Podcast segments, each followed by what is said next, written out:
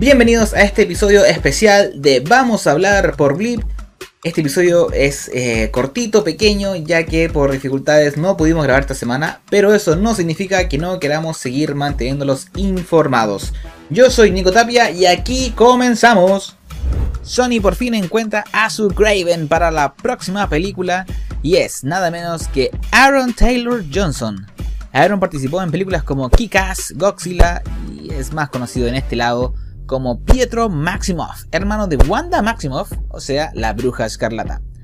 Esta fue la cuarta opción, ya que principalmente buscaron a Brad Pitt, luego a Kenny Reeves y también a Adam Driver. Craven the Hunter, que es un villano de Spider-Man, llega el 13 de enero del 2023. Y con esto ya podemos ir olvidándonos del universo cohesionado entre el MCU y Sony. ¿O no? Pues al parecer no. El presidente de Sony Pictures confirma que hay planes para conectar Spider-Man del universo cinematográfico de Marvel con las películas de villanos que el estudio está realizando en simultáneo, donde este no aparece. En una entrevista de hoy con Variety, el ejecutivo asegura que el plan está en marcha y comenzará a esclarecerse todo para la audiencia con el estreno de No Way Home. Solo queda esperar que por favor empiecen a dar explicaciones y dejemos de andar de teoría en teoría. Se viene de Joker 2. The Hollywood Reporter confirma que Todd Phillips, director de Joker, firmó para escribir la secuela. Aún no hay novedades de la dirección ni menciones del regreso de Joaquín Phoenix con Philip de regreso, aunque en un principio no quería, al menos nos aseguramos de tener la misma visión que tuvo en el film original. ¿Será tan buena como la primera? Comenten. El protagonista de Moon Knight, Oscar Isaac, subió una imagen donde se ve que ya está estudiando a fondo a su personaje. La serie Moon Knight debería llegar en algún momento del 2022 junto con otras series que ya están en carpeta para Disney Plus.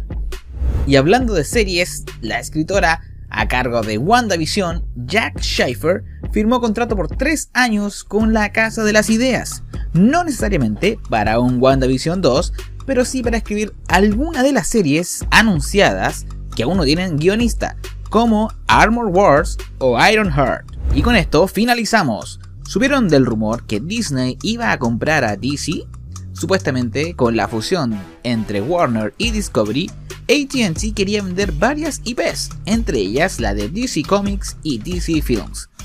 Y había negociaciones entre Apple, Amazon, Netflix y Disney, esta última con mayores probabilidades de comprar. Pero bueno, ese rumor es falso, ya que viene de un sitio que no lo conoce nadie. No podemos creer todo lo que sale en internet. Pero si esto fuera verdad, ¿quién sería el mejor postor en cuanto a ideas creativas para llevarse DC? Les dejamos la pregunta y la inquietud. Y ese fue el episodio especial de esta semana. Muchas gracias por vernos. Recuerden buscarnos en Instagram como blip-oficial y también aquí en YouTube darle al suscribir y la campanita. Eh, nos vemos la próxima semana esperando ya con mi amigo Marcelo para darles el programa que eh, nos gusta hacer. Y nada, nos vemos la próxima semana. Cuídense, un abrazo y esto fue Vamos a hablar, episodio cortito por Blip. ¡Chau!